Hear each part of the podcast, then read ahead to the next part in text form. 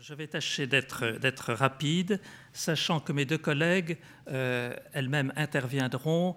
Euh, Madame Krumnov, pour vous présenter in fine euh, et de façon visuelle, avec les commentaires appropriés, la base spoliation du ministère des Affaires étrangères de la direction des archives diplomatiques, et Madame Richefort, qui est l'adjointe au directeur des archives diplomatiques, reviendra quant à elle de façon détaillée sur les modalités de traitement euh, du fonds très important de la récupération artistique.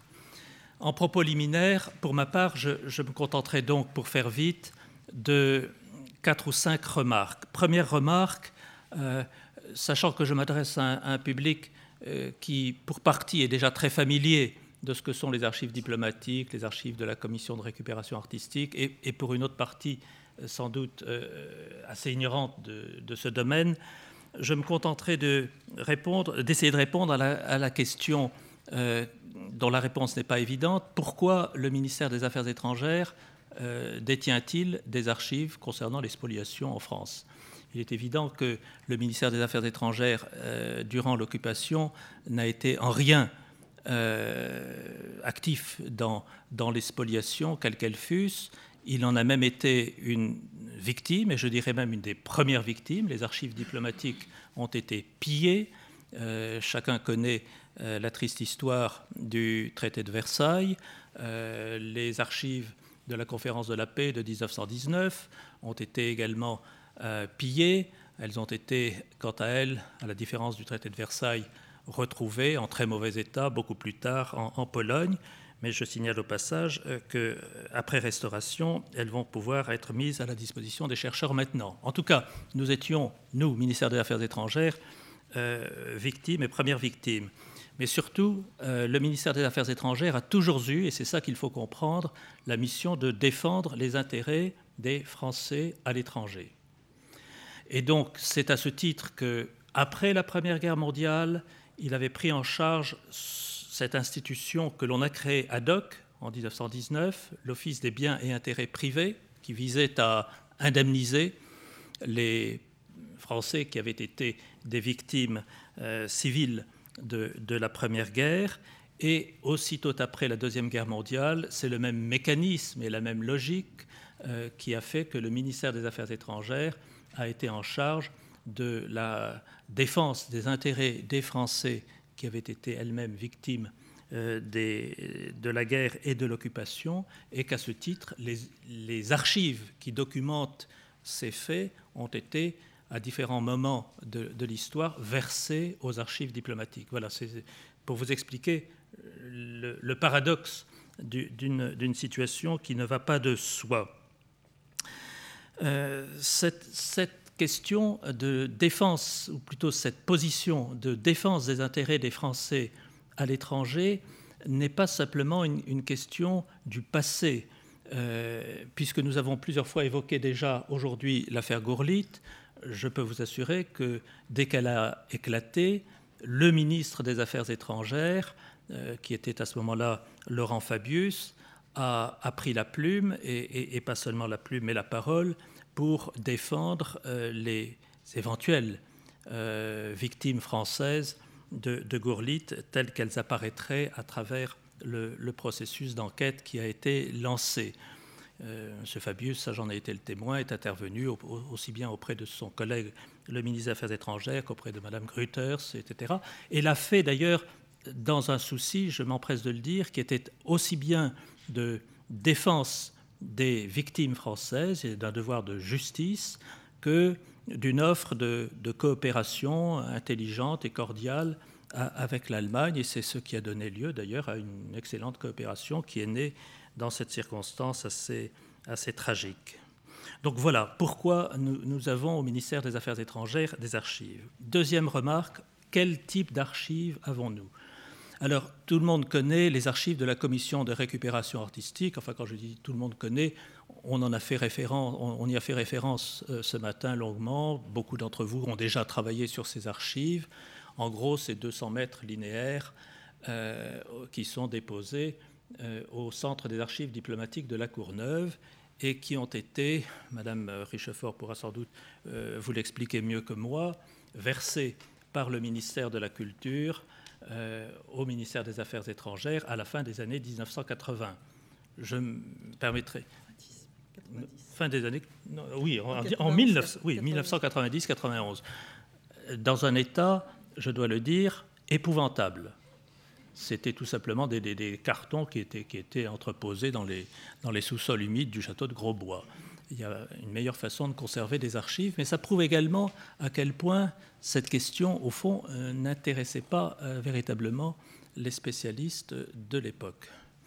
En tout cas, euh, au-delà de ce fond, ce sur quoi je voudrais appeler votre attention, c'est que les archives du ministère des Affaires étrangères sont beaucoup, beaucoup plus larges que les archives de la commission des récupérations artistiques. Je viens de vous donner un chiffre, 200 mètres linéaires, 1000, euh, et quelques, enfin presque 1100 cartons. C'est important, c'est même tout à fait important, mais euh, c'est très loin d'épuiser la matière.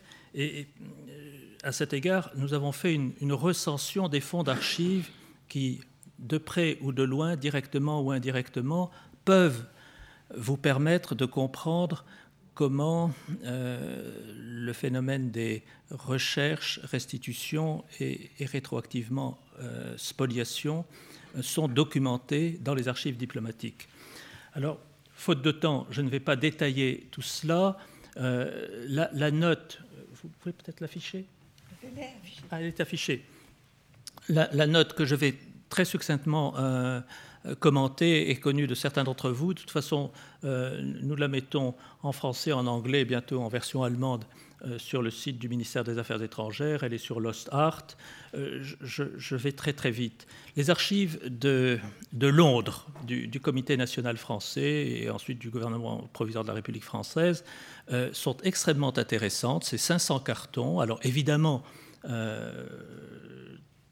très partiellement, ce sont des archives qui peuvent toucher le droit à réclamation sur les spoliations, mais c'est important pour les historiens de s'y référer. Ce sont tous et, toutes évidemment des pièces originales.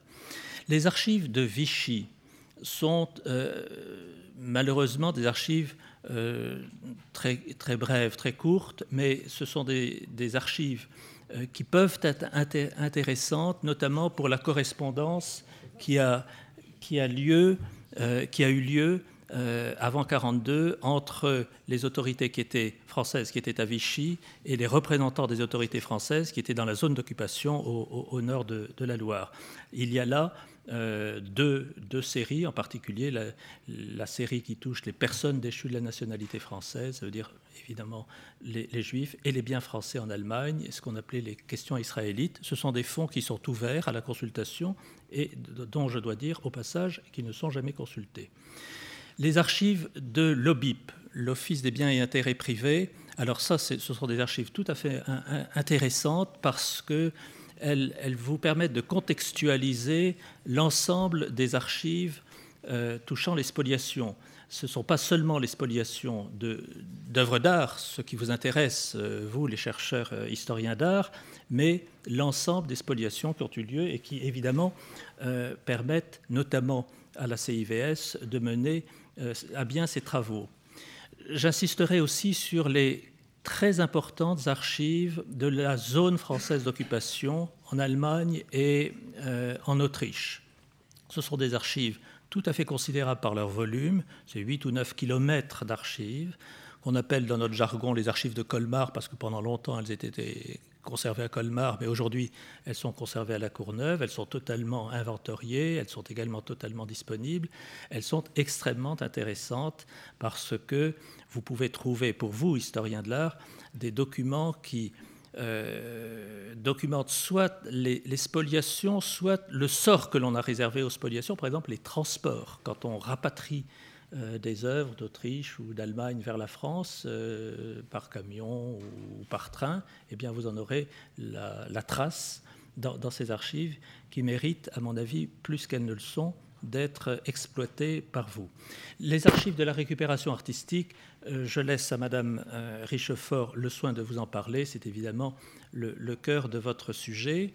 N'oubliez pas au-delà de cela, euh, que le ministère des Affaires étrangères n'est pas une, institution rigoureusement patrimoniale, c'est un ministère qui, vit et qui vit dans l'actualité. C'est-à-dire que depuis les événements de la guerre, depuis la libération 44-45, euh, la question des restitutions, des recherches, de la défense des Français, de la défense des, des biens, des intérêts français, etc., n'a pas cessé d'être traité par les différents services du ministère des Affaires étrangères. Ça, il faut vraiment le comprendre. Il y a une, interaction, une interpénétration complète de ce qui est direction des archives et les services du ministère des Affaires étrangères.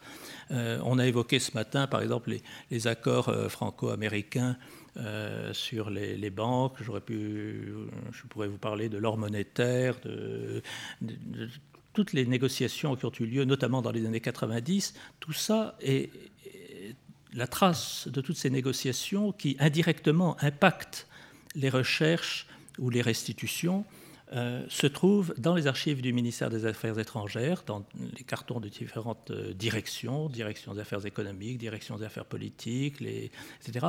Et je ne peux que vous inciter, le cas échéant, à chercher dans ces, dans ces documents. C'est évidemment euh, un, travail assez considérable, mais enfin qui peut être très fructueux.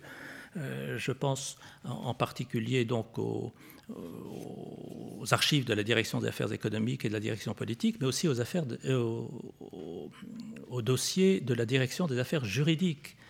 Toutes les, affaires de demande de restitution, etc., sont passées par la direction des affaires juridiques. Ce sont des archives tout à fait considérables. Elles sont ouvertes mais euh, encore une fois, très peu utilisé.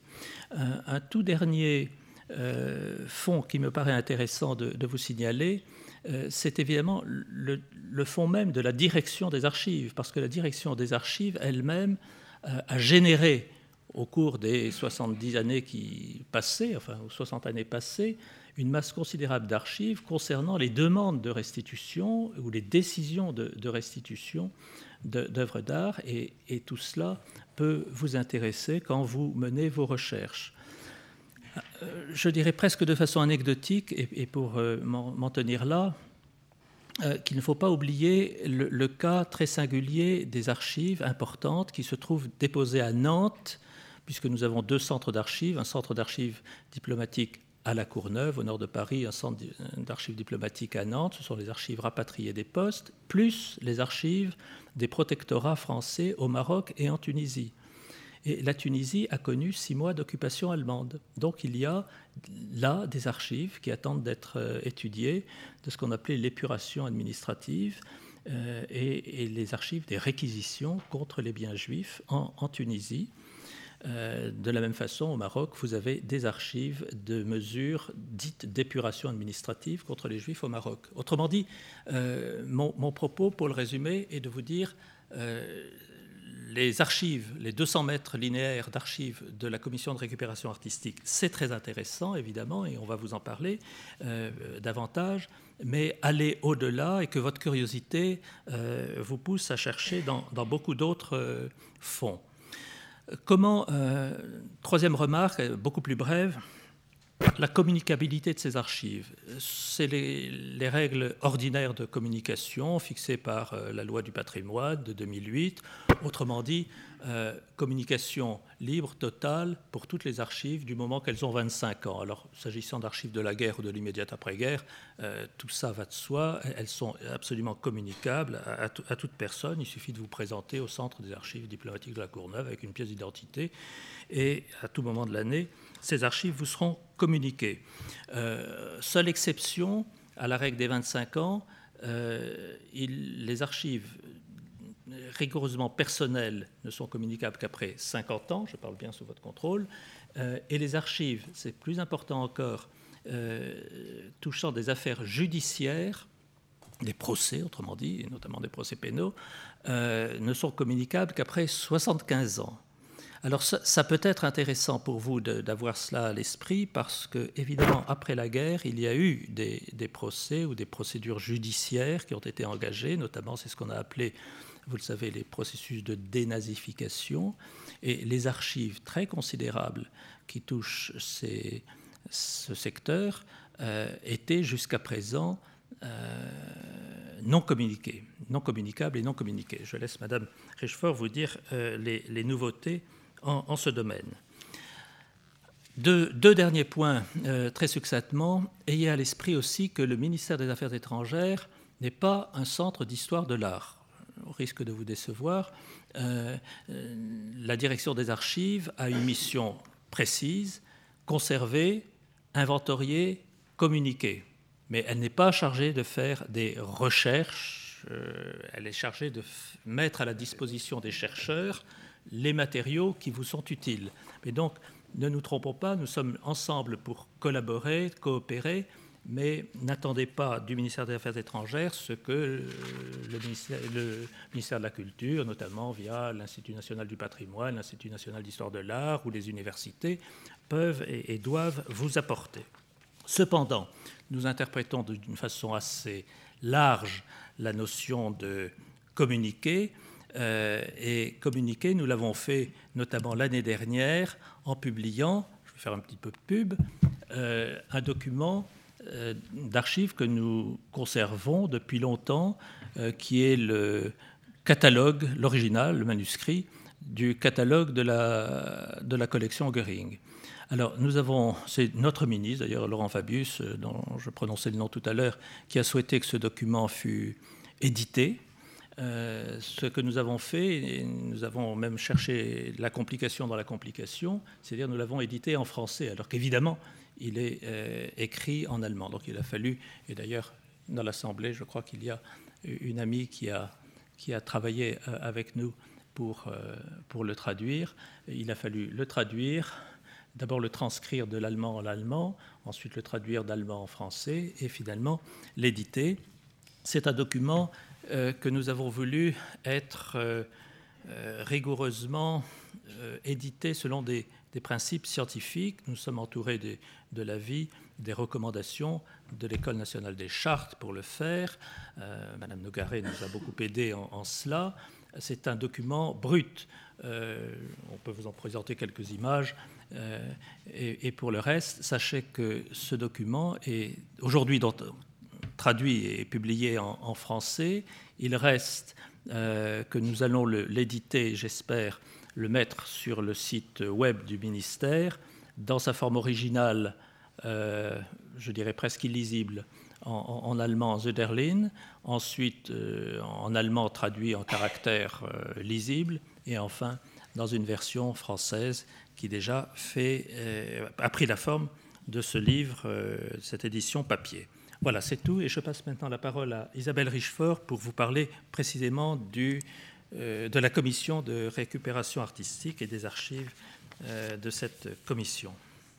Merci. À vous, madame. Merci, monsieur. Alors, effectivement, je vais apporter quelques petits compléments à ce que vous a indiqué monsieur Frédéric Dulaurence, notamment en ce qui concerne ce fonds de la récupération artistique dont on vous a déjà parlé, je pense, ce matin et tout à l'heure encore.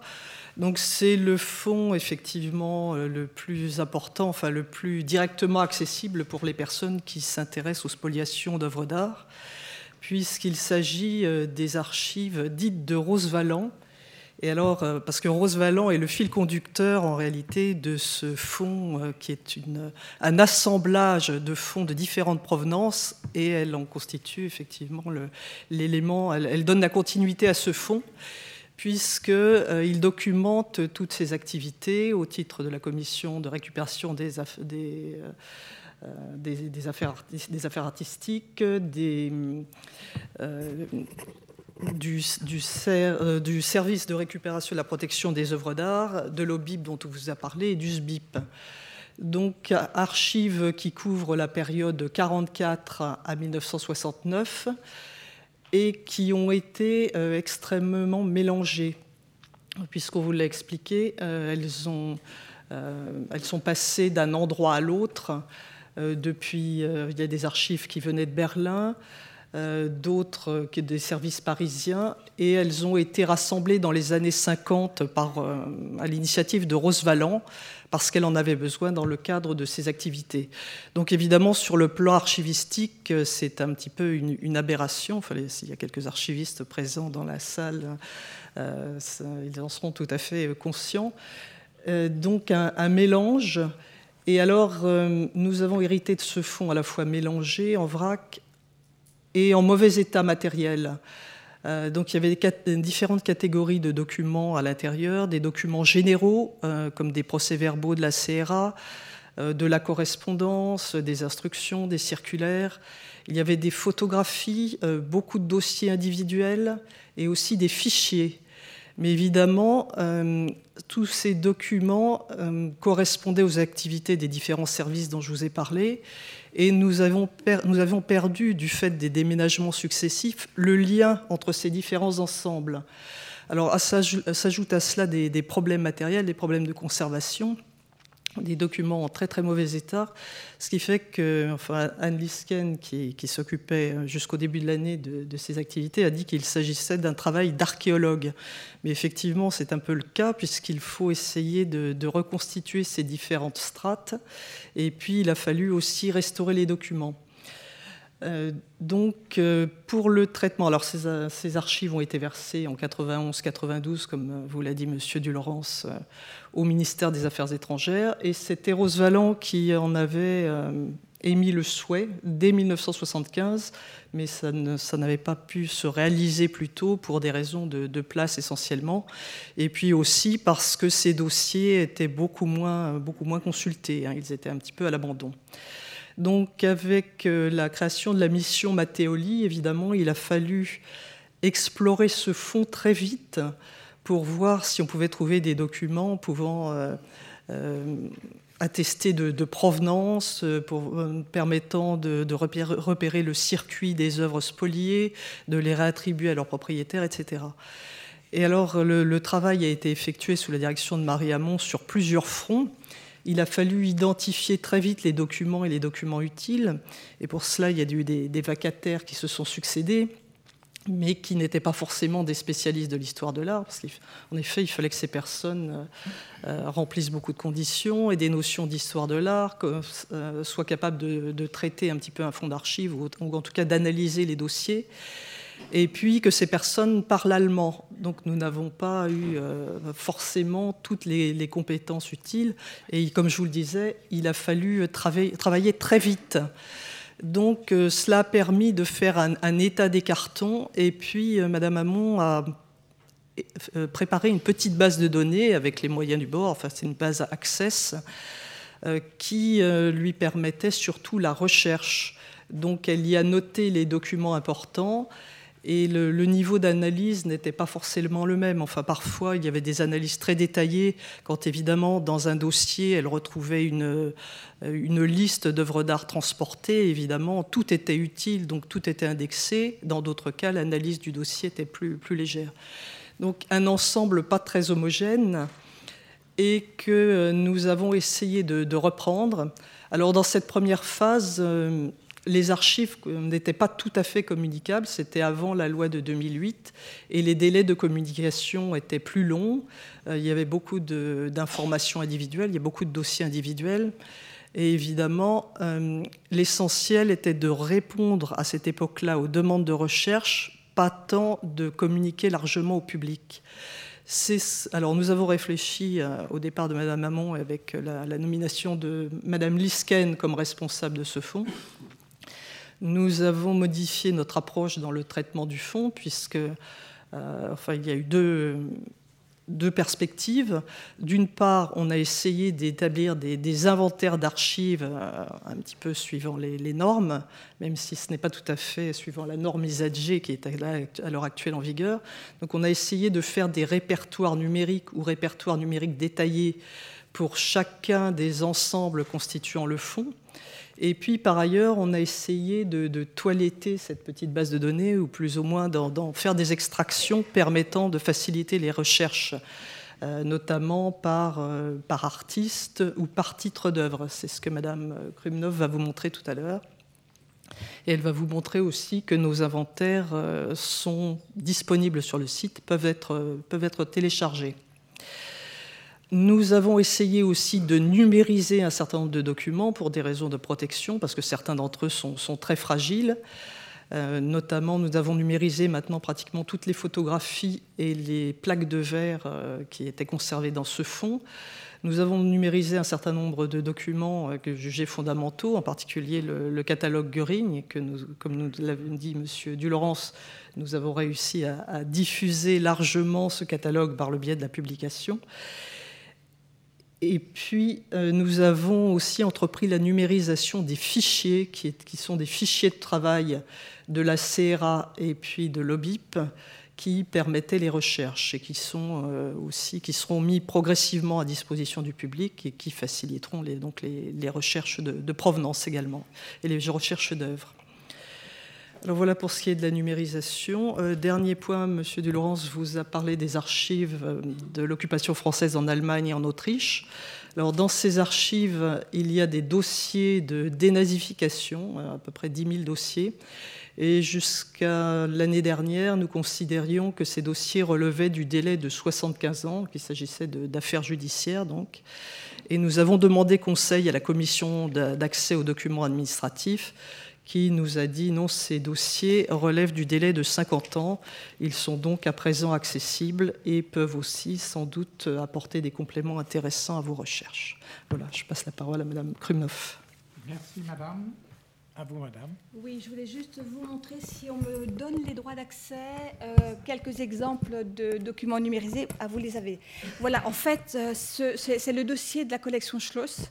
Il a euh, quelques centaines de pages numérisées dans un fichier, alors avec des choses très différentes, des documents administratifs, et puis des, quelques photos, photos, reproductions d'époque, euh, d'œuvres d'art. Euh, j'ai commencé au début, il y en avait quelques-unes, excusez-moi, j'y retourne immédiatement.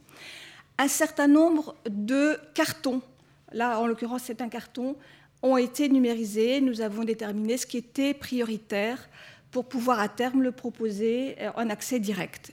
Nous n'en sommes pas encore tout à fait là, mais c'est pour très bientôt. Alors, je vais vous présenter maintenant en fait euh, nos sources et, les sources disponibles pour euh, la recherche dans nos archives privées, dans nos archives pardon, euh, de, la récupération artistique, qui pour une partie sont déjà accessibles sous un format particulier dans le portail archives du site France Diplomatie du ministère des Affaires étrangères.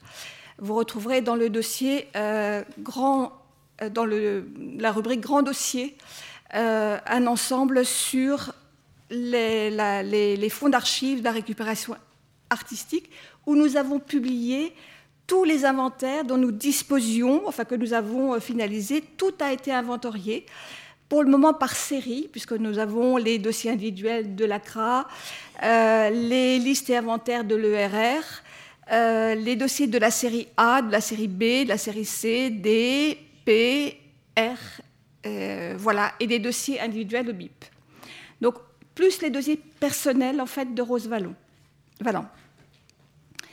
Euh, donc en fait, ça représente en tout, ce sont des inventaires euh, classiques, enfin des inventaires d'archives. en fait, le niveau de précision est le dossier ou le sous-dossier. et ce sont sous la forme de fichiers PDF que vous pouvez télédéchargés sur lesquels vous pouvez faire des recherches. Euh, c'est intéressant, mais très vite, nous avons vu les limites de, euh, ces possibilités. Euh, et donc, nous avons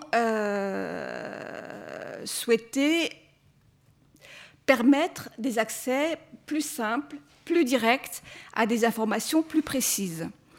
Et donc, en fait, à partir de ces inventaires, de ces répertoires numériques détaillés, nous avons euh, élaboré, construit une base de données qui a en fait, pour le moment, qui a, deux volets assez différents. Le, premier volet, c'est celui qui est accessible à partir de maintenant dans les locaux, dans, les sites des, centres de, sur, notre intranet ministériel, mais qui est accessible dans les salles de lecture de Nantes et de la Courneuve.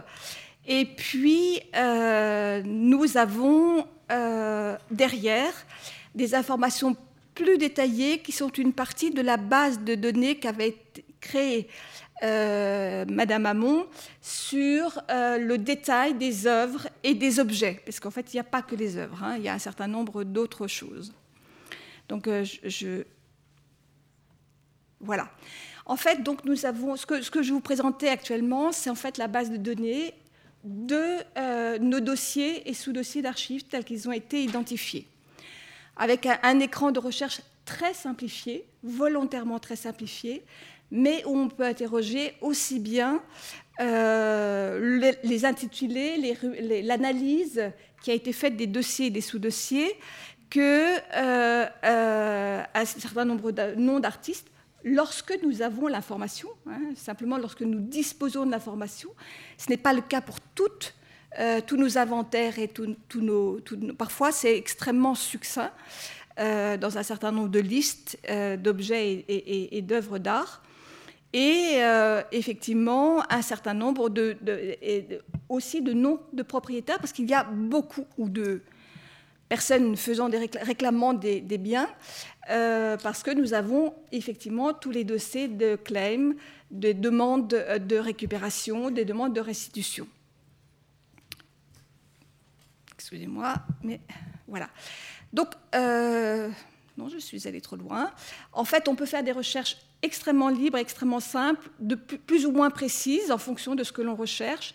Avec, euh, c'est un moteur de recherche tout à fait classique, avec euh, des listes de résultats les résultats se présentent soit au niveau du carton, pour un certain nombre de, cartons, parce que euh, c'est un ensemble homogène d'informations, et notamment toutes les demandes euh, des, ayants droit, ou enfin des propriétaires ou ayants droit spoliés.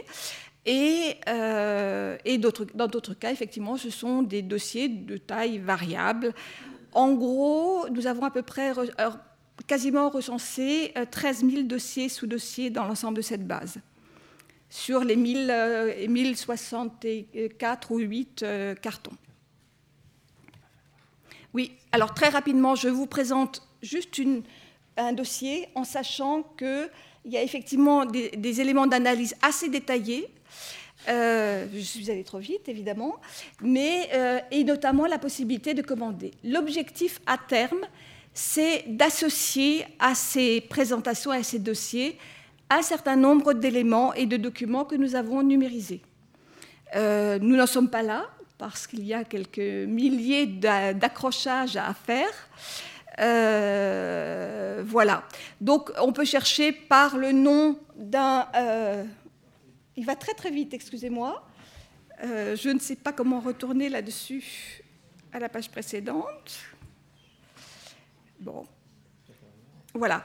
Euh, et en sachant que de temps en temps, euh, les, fichiers associés sont tellement volumineux euh, que nous avons fait des éditions particulières qui sont interrogeables directement et qui donnent, par exemple, une liste de quelques milliers de noms de personnel ayant fait des réclamations, enfin, des demandes de restitution.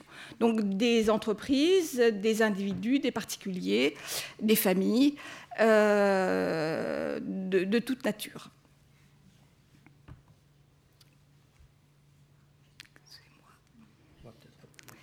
Voilà, simplement c'était juste pour vous donner cette indication.